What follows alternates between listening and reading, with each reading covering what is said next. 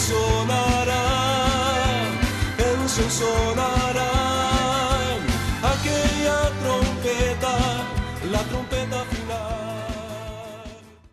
La Iglesia de Cristo de los Ministerios Llamada Final en Phoenix, Arizona, presenta su programa Llamada Final.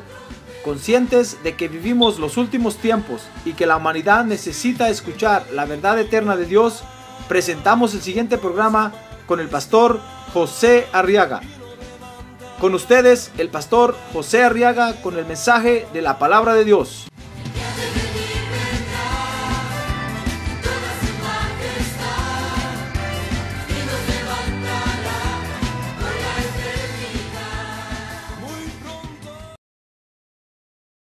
Dice entonces Génesis capítulo 11, verso 1, que toda la tierra hablaba la misma lengua y las mismas palabras. Y entonces dice el verso 5, y el Señor descendió para ver la ciudad y la torre que habían edificado los hijos de los hombres. Fíjese que ahí la Biblia quiere decir que habían edificado las familias de los hombres. Ahora diga las familias de los hombres. A ver, oremos por esas peticiones ahora.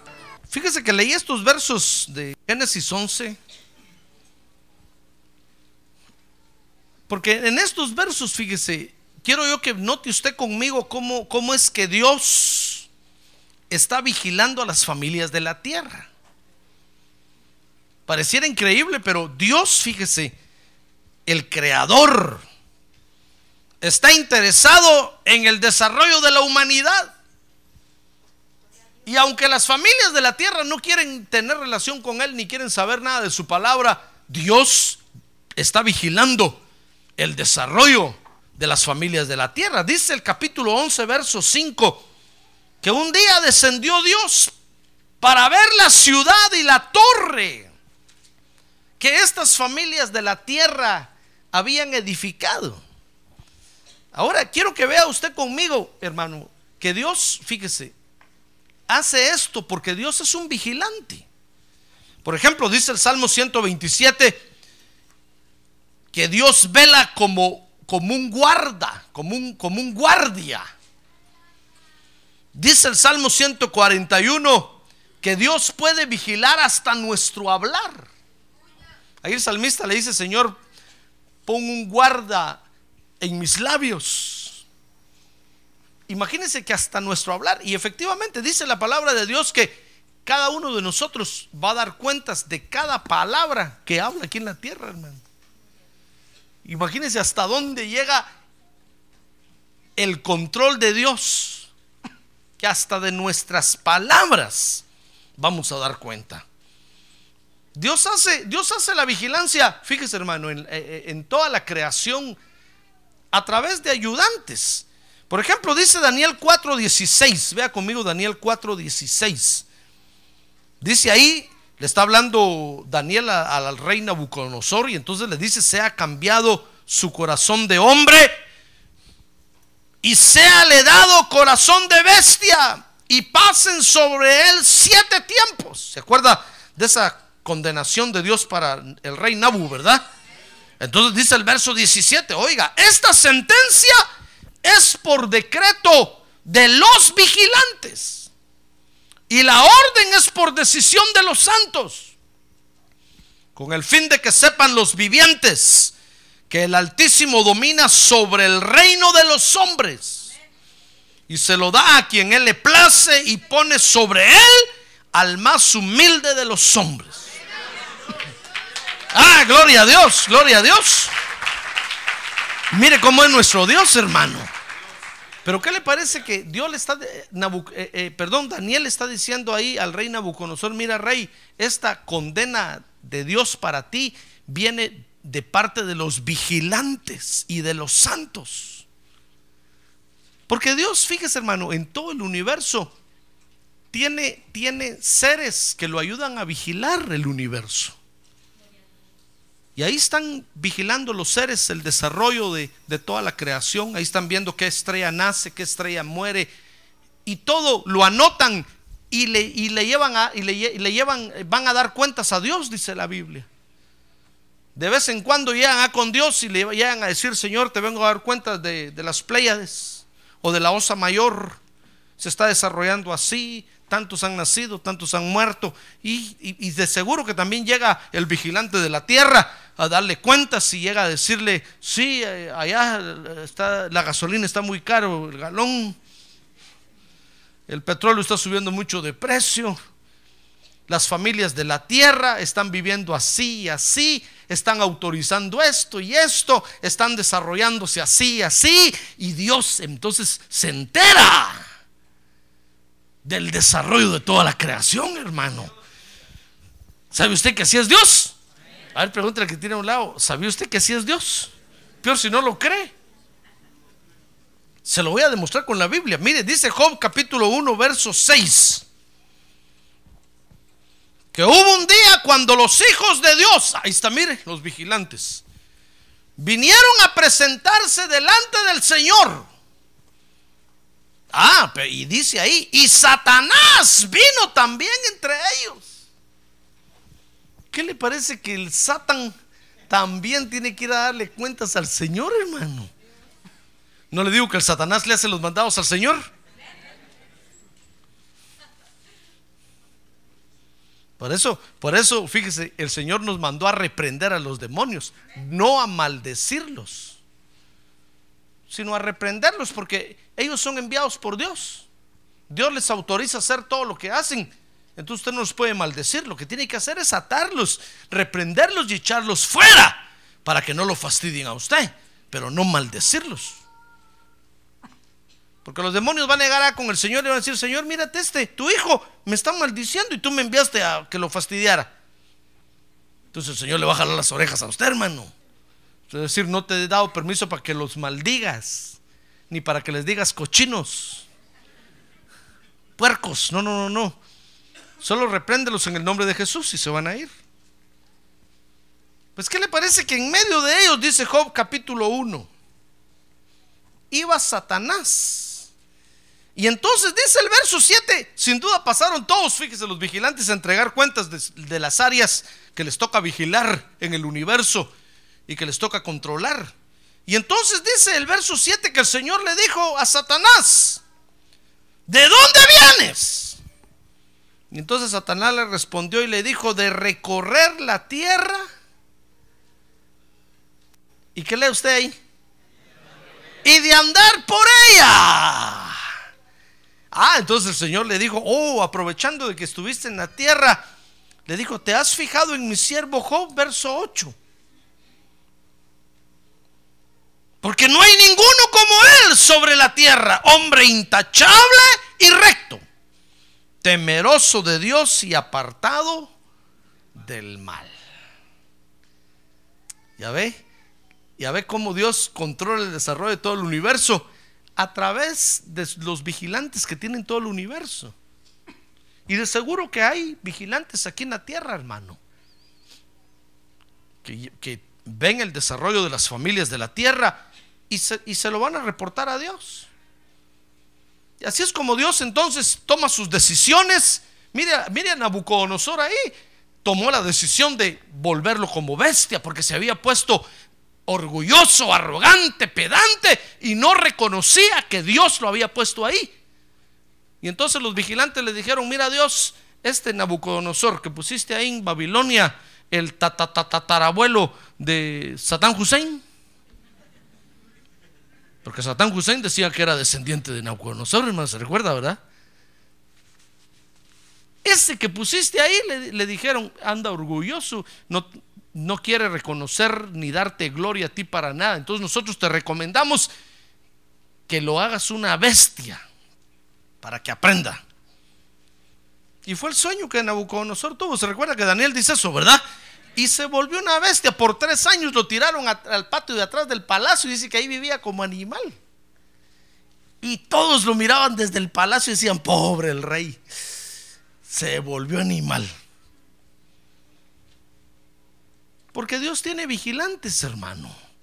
A ver, diga que tiene un lado, Dios lo está vigilando a usted. No crea que Dios no se da cuenta. ¿Ya le dijo? ¿No crea que Dios no se da cuenta? Dios está vigilando nuestras familias, hermano. Mire qué cosa tremenda. Ahora, para que las familias en la tierra, hablemos de la tierra, no hablemos de otro lado porque no conozco Marte todavía, hermano. Ni la osa mayor ni la osa menor. Espera que el Señor Jesucristo regrese y entonces voy a ir a conocer todo eso y ahí me pregunta después. Pero hablemos de la tierra, que es donde vivimos, y de aquí de Phoenix, que es donde, donde estamos viviendo. Ya no vamos a hablar del rancho número 5 de la aldea El Huacatal. Hablamos de aquí de Phoenix.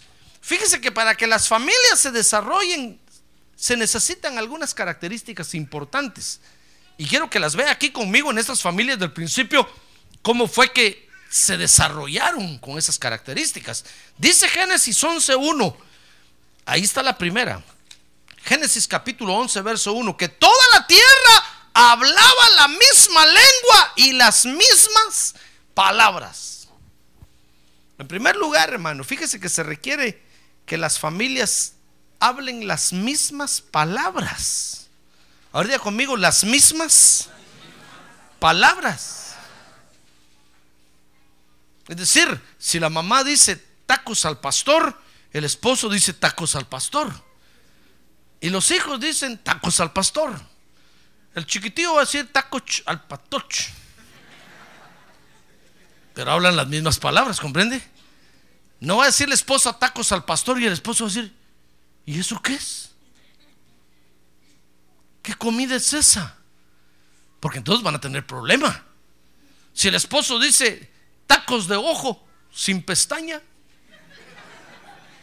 y la esposa dice, uy, el Señor reprenda al diablo. ¿Qué cochinada es eso? Van a tener problema. Tienen que hablar las mismas palabras, ¿comprende? Si el esposo dice carne asada, plátanos fritos, entonces tienen que hablar toda la familia las mismas, ¿comprende lo que le quiero decir? Para poder desarrollarse como familia, en la familia tienen que hablar las mismas palabras, hermano. Es decir, tener el, mismo léxico, el mismo caló. Si el esposo dice, órale, vato, le dice el hijo. Pues el hijo tiene que decir también, órale, vato. Entonces van a entender. Pero si no hablan las mismas palabras, hermano. Entonces, nota qué, qué esencial esto, pero qué importante. Que todos los miembros de la familia estén enfocados hacia el mismo objetivo. Hablar las mismas palabras, hermano. Si no, no nos vamos a poder desarrollar como familias. Porque vamos a hablar idiomas diferentes y al hablar cosas diferentes, aunque sea el mismo idioma, no vamos a llegar a ningún lugar. Entonces tenemos que hablar las mismas palabras. Si el papá y la mamá dicen, a ver hijos, a estudiar, los hijos dicen, a estudiar. Si la mamá y el papá dicen, a ver, a trabajar, todos a trabajar. ¿Comprende?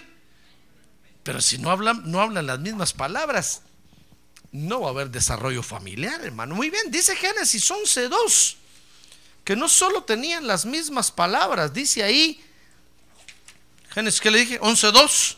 Y aconteció que según iban hacia el oriente, hallaron una llanura en la tierra de Sinar y se establecieron ahí. Entonces, otra característica muy importante que tienen que tener las familias para desarrollarse, hermano, es que tengan el deseo de establecerse en un lugar.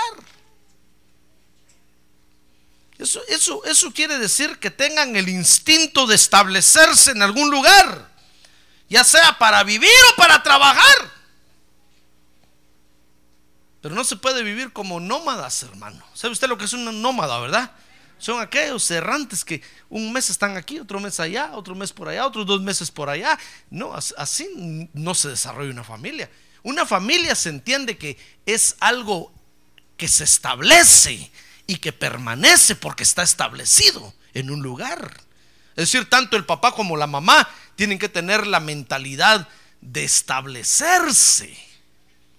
Pero si nosotros no, no, no nos establecemos, hermano, por eso fíjese que cuando el Señor me trajo a mí a predicar aquí, Yo me vine con todas mis cosas, hermano. Cuando salí de donde salí, dejé canceladas todas las tarjetas de crédito, las devolví, las pagué, todo a cero. Agarré mi maleta, la ropa que me sobró, la regalé. Todos, algunos libros, todo lo regalé, muebles, todo. Mi esposa dejó unas cosas guardadas, sin duda pensando algún día vamos a regresar. Todavía están guardadas allá. Hace 15 años, hermano. Un día que fuimos fui a encontrar la bicicleta de mi hija, chiquita, dije, ¿y esta bicicleta? Mi esposa, regalémosla a alguien. No, ¿cómo va a ser? Ya mi hija, yo creo que ni un pie le cabe ahí ya. y todavía guardando la bicicleta este tamañito, hermano. Pero yo dejé todo y terminé con todo. Fíjese que a tal grado que cuando vine aquí, me di cuenta que necesitaba tarjeta de crédito, hermano. Yo le dije, bueno, Señor, tú me sacaste de allá con todo y todo, yo redejé todo, ahora dame aquí algo nuevo. Y así fue, Dios me dio algo nuevo. Pero si yo me hubiera venido pensando, voy a ir allá a ver cómo me va primero. A la hora que algún hermano me haga una cara, me regreso. No, yo me vine con todo y orejas y zapatos, hermano. A establecerme aquí. Yo dije, Señor, cuando llegué aquí, ahora esta es mi tierra, esta es mi patria y esta es mi bandera. Y si tengo que pelear contra aquel país y agarrarme a balazos, me agarro a balazos contra ellos. Porque ahora esta es mi tierra. Y ni residente era todavía, hermano. Pues si hubiera venido pensando, no, primero voy a ir a ver, si la migra la miro de color verde, me voy. No hubiera hecho nada aquí.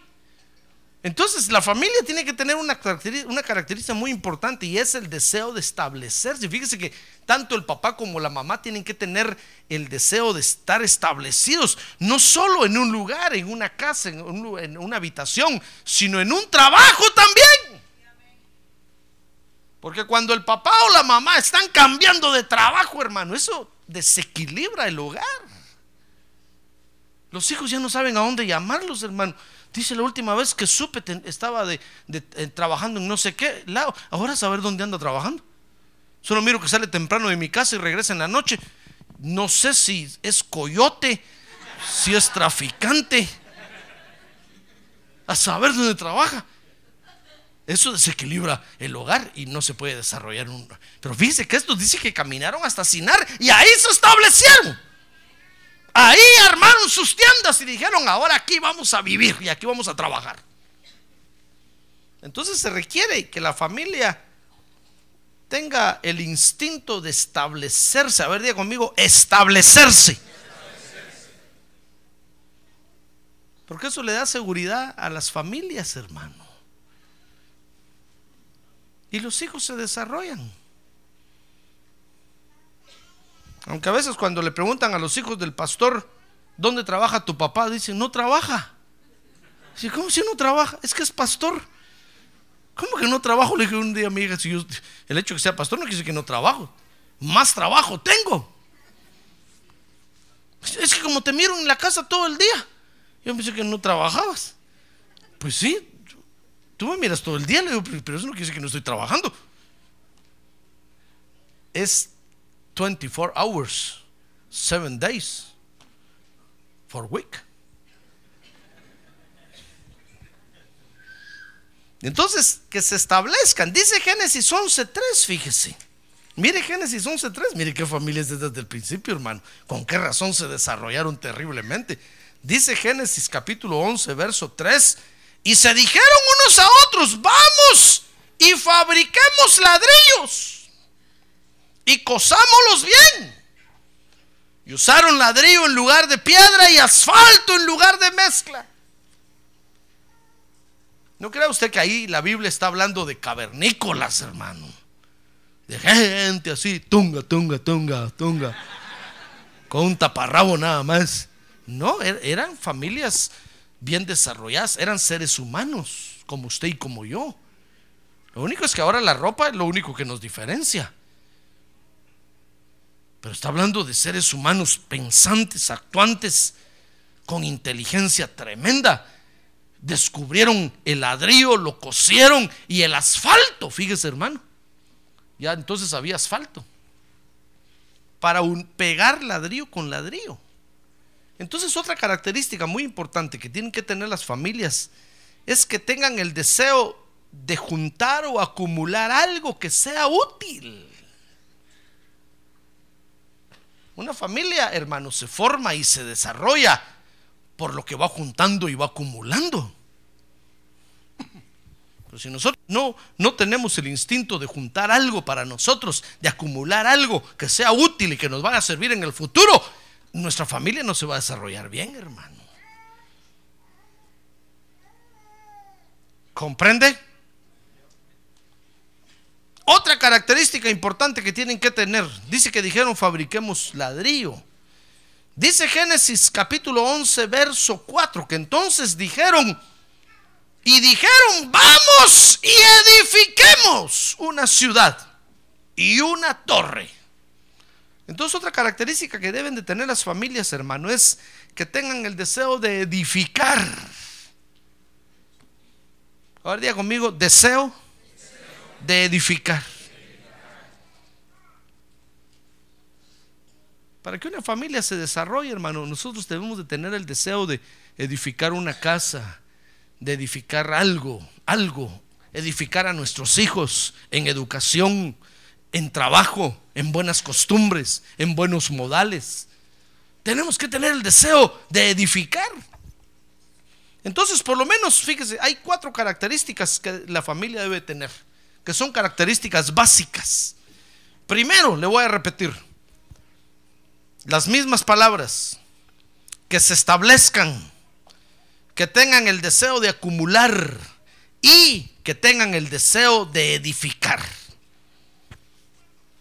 Ahora, las familias, fíjese hermano, se pueden desarrollar para bien o para mal.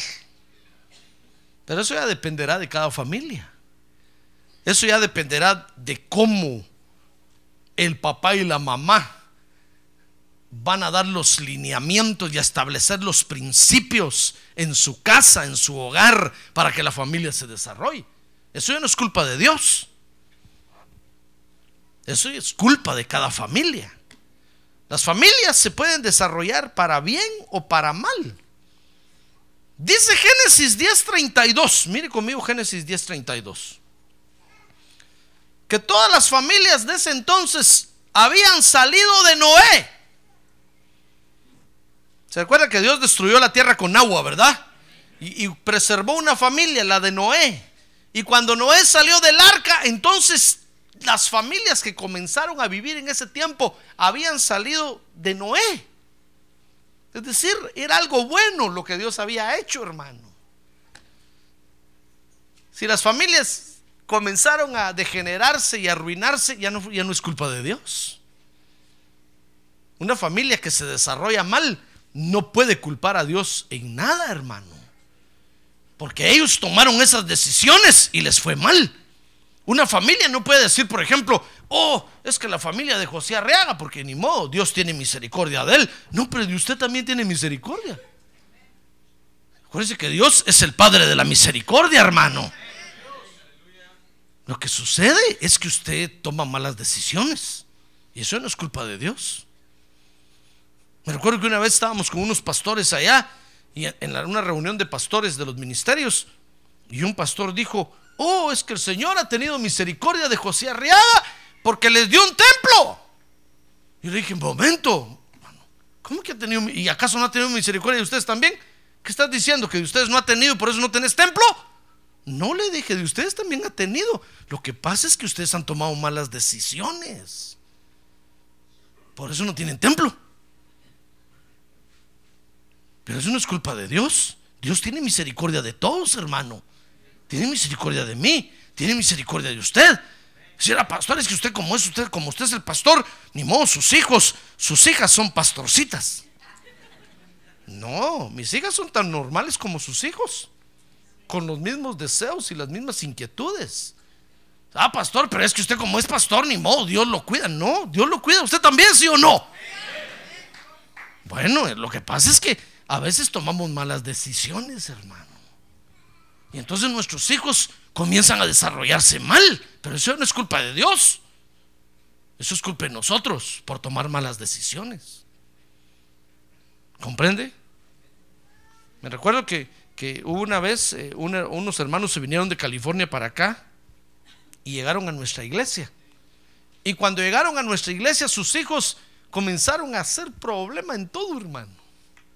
Empezaron a hacer problema, a pelearse con los jóvenes de la iglesia. En la escuela no nos aguantaban, empezaron a meterse en un montón de líos. Y, y un día me llamó la mamá porque el hijo se había subido al techo y se quería tirar del techo de la casa, hermano. Entonces yo fui a hablar con él y dije, ¿qué te pasa, hermano? Muchacho, entonces me dijo, pastor, es que, es que no estoy de acuerdo con haberme venido a vivir aquí. Yo quería seguir viviendo allá. Y cuando le pregunté a los papás, ¿por qué se vinieron ustedes aquí si los hijos no están de acuerdo? Entonces la mamá me dijo, es que Dios me habló y me dijo que yo era su sierva sasasasa. Y que me viniera para acá porque aquí me va a levantar. Pero, está destruyendo a sus hijos. ¿Cómo va a ser ese Dios? Ese no es Dios. O por lo menos hubiera esperado allá hasta que Dios convenciera a sus hijos porque eran jóvenes. Y entonces se hubieran venido. Pero no venirse hacia lo, a lo loco. Nosotros tomamos malas decisiones, ¿se da cuenta? Dios nos puede dar una dirección, pero si nosotros tomamos malas decisiones, nos vamos a desarrollar mal, hermano. Y después vamos a tener problemas y, le vamos a echar la culpa a Dios. Y vamos a decir, ya no vuelvo a ir a la iglesia. El pastor tiene la culpa. Ah, porque cuando las cosas nos salen mal, el pastor tiene la culpa. ¿Verdad? Y cuando nos salen bien, decimos, ah, es que yo soy bueno. Ahí no dices que el pastor es, bueno y me ayuda. No, ahí dicen yo soy bueno. No, hermano. Mire, si las cosas nos salen mal es porque nosotros tomamos malas decisiones. Dios no tiene la culpa ahí. Dios ha tenido misericordia de usted. Le habló, lo salvó, lo trajo a la iglesia, le da su palabra para que se alimente, lo guía con su Espíritu Santo, lo llena de gozo. Ah, a ver, diga, gloria a Dios. Pues las familias se pueden desarrollar bien o se pueden desarrollar mal. Dice, dice entonces Génesis 11:4 que estas familias comenzaron, dice ahí, a edificar en contra de Dios. Fíjese, tenían buenas características, ¿ya se dio cuenta? Se desarrollaban como familias, hermano. Pero cometieron el error, dice Génesis 11:4, que, que empezaron a edificar en contra de Dios. Dice que dijeron, edifiquémonos una ciudad y una torre. Perdón, cuya cúspide llegue hasta los cielos. Y hagámonos un nombre famoso para que no seamos dispersados sobre la faz de la tierra. Usted era pastor, pero ¿qué, de malo tenía eso? Eran familias unidas. No, lo malo, lo malo es que lo estaban pensando en hacer en contra de Dios. Eran familias que comenzaron a edificar y dijeron, ¿saben qué? Hagámonos una ciudad y una torre. El original dice, y hagámonos un propio cielo, para no ver el cielo de Dios, para no darle cuentas a nadie. Y hagamos nuestros propios dioses empezaron a edificar en contra de Dios. Comenzaron a desarrollarse mal. Y entonces dice Génesis 11:5 que un día le llegó el informe a Dios. Así como todos los vigilantes le van a informar a Dios, un día le fueron a decir, mira Señor, ¿sabe qué, ¿sabes qué están haciendo las familias de la tierra? Tienen el mismo lenguaje, están bien unidos, eh, están juntando propiedades, está bien, eh, están, está bien, pero están edificando en contra tuya. Dice Génesis 11:5 entonces que el Señor descendió para ver la ciudad. Cuando le fueron a contar al Señor, descendió inmediatamente. Dijo, esto lo tengo que ver con mis propios ojos, dijo. Qué interesante está eso. Descendió para ver la ciudad y la torre que habían edificado las familias de la tierra.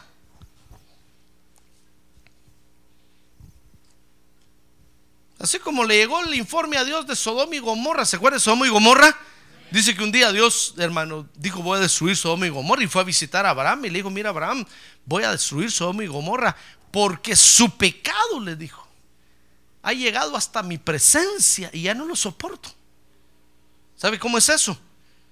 Porque los vigilantes sin duda le cada poco le van, le noticias a Dios, Sodoma y Gomorra están hechas un pecado. Se están casando hombre con hombre y mujer con mujer ya hasta con bestias y animales se están casando, ya están hechos, ya, se degeneraron, se arruinaron. Y a poco le iban a avisar a Dios. Hubo otro matrimonio hoy. Oh, otros se casaron. Otros están en bestialismo. Otros. Entonces Dios dijo, no, ya no aguanto esto, ya no. ¿Ya ve cómo le llegan los informes a Dios? Ahora dile que tiene a un lado, Dios está vigilando su familia, hermano. Dios está vigilando su familia. ¿Qué informe le llevarán a Dios de usted? Si el vigilante es así, a la hora que el pastor predica se duerme. Y sobre el hombro de su mujer ahí se acuesta. No le hace caso a la palabra de Dios, no la cree. Dice que el pastor nada más habla. Dice que no vale la pena. Hermano, ¿qué le irán a decir los vigilantes? Pues entonces fíjese que Dios recibió el informe y evaluó el estado de las familias. Dice, dice Génesis 11, 6. Mire conmigo. Y ahorita voy a terminar, hermano. Solo déjeme contarle esto. Dice que dijo el Señor, mire, evaluó el asunto de las familias. Él mismo vino a ver, hermano, para cerciorarse. Entonces dijo el Señor, aquí son un solo pueblo y todos ellos tienen la misma lengua. El Señor está diciendo, tienen buenas características, son como familias, se han desarrollado bien, son inteligentes. La que tiene un lado inteligente usted, hermano. Se desarrolla bien. El Señor dijo, son un solo pueblo y todos ellos tienen la misma lengua. Y esto es lo que han comenzado a hacer, dijo el Señor. Qué tremendos están. Y ahora, nada de lo que se propongan hacer les será imposible. Mire lo que el Señor miró en las familias, hermano. El Señor dijo, qué tremendas familias son estas se proponen trabajar y trabajan y se proponen comprar una casa y compran dos. Se proponen estudiar y estudian y todo lo que se propusieron venirse a Estados Unidos y se vinieron. Y aquí están y no se van.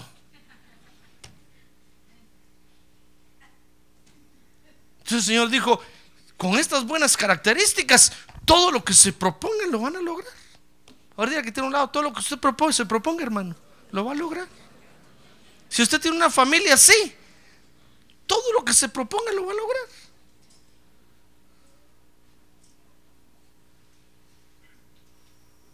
Usted va a decir, mire pastor, un día de estos voy a ir a, Prescott a comprar un, un, campamento y ahí lo voy a invitar para que vaya con toda la iglesia. Y lo va a lograr, hermano. Pastor, un día de estos yo voy a manejar un avión. Lo va a lograr. Porque ahí van desarrollándose y creciendo y, para adelante, para adelante, para adelante, para adelante. Mire, el Señor vino y evaluó el asunto. Evaluó el estado de las familias de la tierra y encontró que era excelente. Y entonces tuvo que tomar una decisión. Dice Génesis 11, 7 y 8 que tuvo que tomar una decisión para detenerlos porque el Señor vio que se estaban desarrollando, pero se estaban desarrollando para mal. Entonces el Señor dijo, no, los tengo que detener, porque si no los detengo, un daño les voy a hacer. El Señor dijo, ¿cómo no utilizaron esto para hacerlo bueno? ¿Cómo no utilizaron esto para edificar a favor mío o para pregonar el Evangelio? No que lo, lo, utilizaron para edificar en contra mía, dijo el Señor. Son mis enemigos. Qué cosa tremenda, hermano. Por eso un día el Señor Jesús, fíjese, le dijo a sus discípulos, miren ustedes, los hijos de las tinieblas, les dijo, son más sagaces que ustedes, los hijos de la luz. Como diciendo, como no quisiera yo que aquellos fueran mis hijos, son más atrevidos y más aventados. Ustedes, dormidos, les dijo. Ahorita que tiene un lado, despierta, hermano.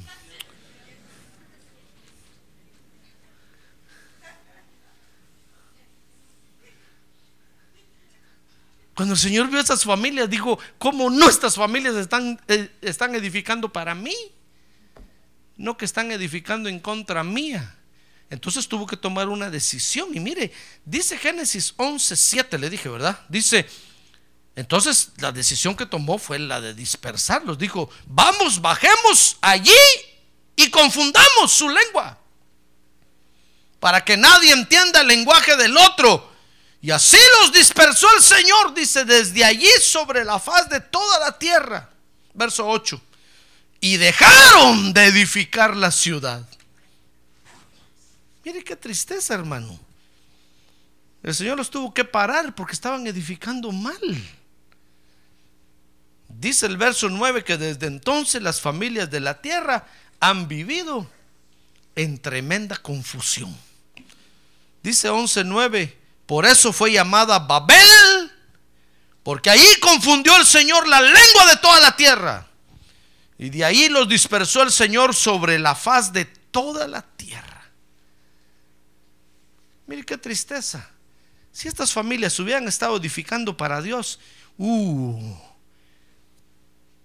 ¿qué hubiera hecho Dios con ellos, hermano? Maravillas. Pero se fue a encontrar que estaban edificando. Eran buenas familias pero estaban edificando en contra de Dios. Y así hay muchas familias hoy en la tierra, hermano. Son buenas familias. Qué bonita familia, qué bonita familia. Son buenas familias. Usted los ve, son trabajadores. Son todos hablan las mismas palabras, tienen un empuje terrible, pero lo único es que están edificando en contra de Dios. Entonces va a llegar un momento en que Dios los va a confundir y los va a dispersar. Porque se están arruinando, se están degenerando. Mire, sin duda nosotros tenemos las buenas características de una familia, amén. Pero usted va, toma la decisión de cómo se quiere desarrollar, hermano. Si bien o mal. Si usted toma la decisión de desarrollarse mal, le va a ir mal. Claro. Aunque usted diga, pastor, pero es que fíjese que de esa forma tengo dinero rápido y al instante, sí, pero va a parar mal. Pero si usted toma la decisión de desarrollarse bien, le va a ir bien, hermano. Y sabe, la bendición de Dios va a estar con usted. Y siempre que usted levante las manos para adorar a Dios, la bendición de Dios va a venir sobre usted y va a caer sobre usted y lo va a abundar y lo va a prosperar. ¡Ah, gloria a Dios! Tal vez alguien pensará, sí, pero es que yo he visto a las familias que se desarrollan para bien, ¿cómo cuesta que se desarrollen? Sí, pero al final nos desarrollamos, hermano. Y Dios exhibe su justicia en nosotros. Las familias se desarrollan en la tierra y cada quien toma la decisión de desarrollarse como quiera. Por eso esta noche, antes de bendecirlo, yo quiero que usted tome la decisión aquí delante de Dios, ahora de quien estamos,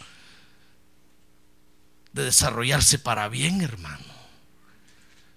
Sin duda usted tiene buenas características, sin duda tiene buena inteligencia, tiene buen empuje, tiene es hacendoso, trabajador, etcétera, etcétera.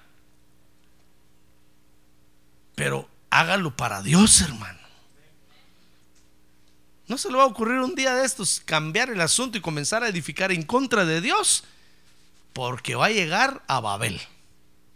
Y va a caer en una tremenda confusión y no va a encontrar paz ni reposo en ningún lado. Y cuando le hablen del Evangelio va a decir usted, ay, si de ahí vengo. No va a decir que, que va de aquí, por favor. Diga que va de otra iglesia, diga que va del templo verde que está ahí en la esquina. Pero no va a decir que va de aquí, qué vergüenza, hermano. Porque cayó en confusión y no encuentra paz ni reposo en ningún lado. No, tomemos la decisión de edificar para Dios. Amén.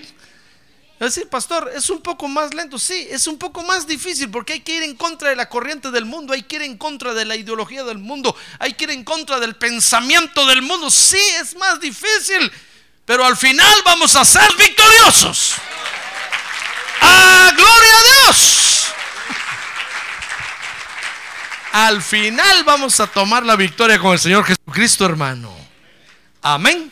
Amén. Muy bien, póngase de pie entonces y vamos a orar. Ahora sí. Llegó el momento de orar por, por nuestras familias. A ver, tome su familia ahí a su lado.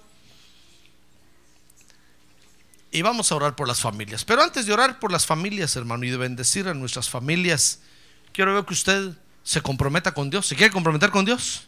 A ver, levante su mano en alto primero y dígale, Señor, yo quiero edificar para ti.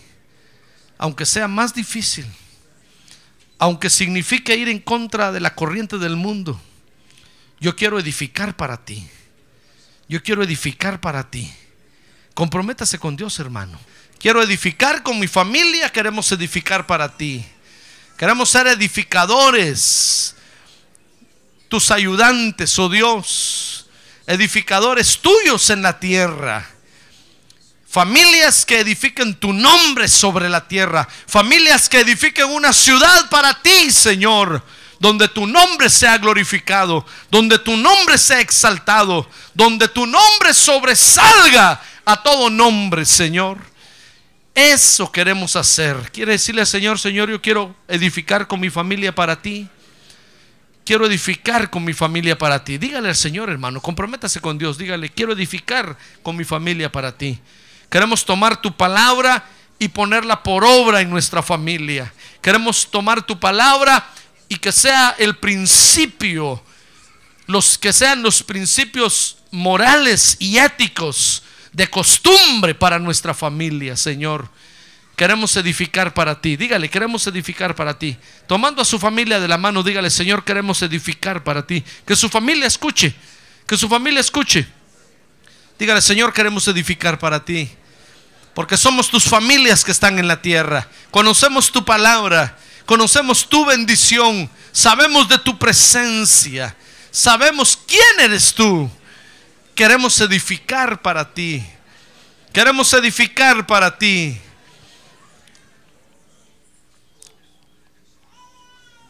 Ahora voy a orar yo por usted, hermano. Padre, ahora vengo ante tu presencia, yo como autoridad espiritual de todas estas familias que están aquí, para bendecir a cada familia en el nombre de Jesús.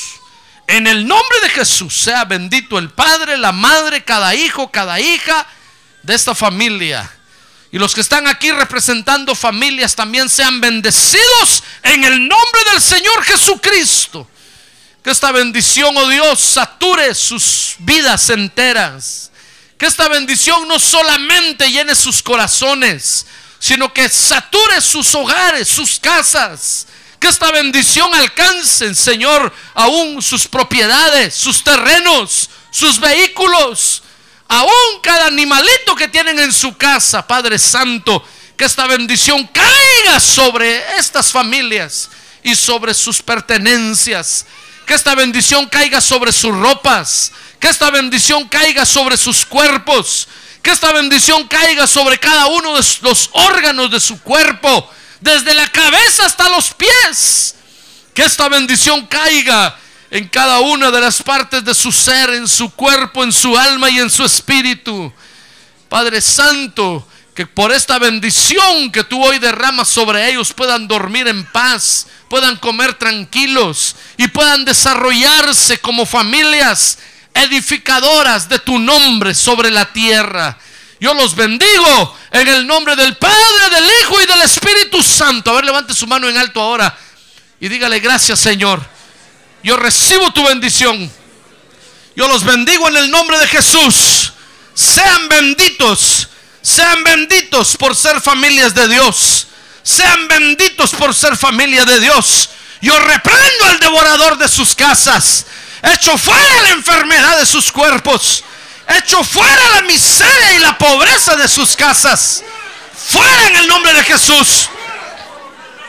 Todo espíritu de muerte lo ato y lo echo fuera de sus vidas, de sus casas. Que se aleje toda pobreza, que se aleje toda miseria. En el nombre de Jesús. Toda maldición que ha sido lanzada sobre estas familias, hoy salga de ellas en el nombre de Jesús. Fuera en el nombre de Jesús. Fuera en el nombre de Jesús. Yo bendigo cada familia, Señor, en el nombre de Jesús. Y que esta bendición sea tan poderosa que destruya toda maldición, que destruya toda enfermedad, que destruya toda contradicción. En el nombre de Jesús. En el nombre de Jesús sea bendecido esta noche, hermano. Reciba esa bendición. Usted y su familia. Usted y su familia. Porque son edificadores de Dios. Porque son edificadores del nombre de Dios en la tierra. Gracias Señor te damos. Gracias Padre. En el nombre de Jesús. En el nombre de Jesús. ¿Quiere decir en el nombre de Jesús? En el nombre de Jesús.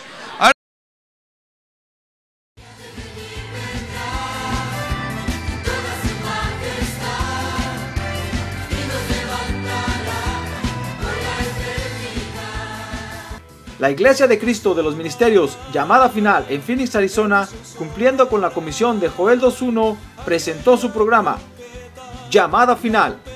Esperamos que nos vuelva a sintonizar la próxima semana a la misma hora por esta emisora. Los invitamos a nuestras reuniones en el 6023 Norte 71 Drive, esquina con Bethany Home Road.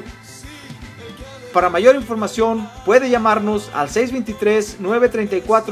1259 o visitarnos en la internet al www.llamadafinalphoenix.com.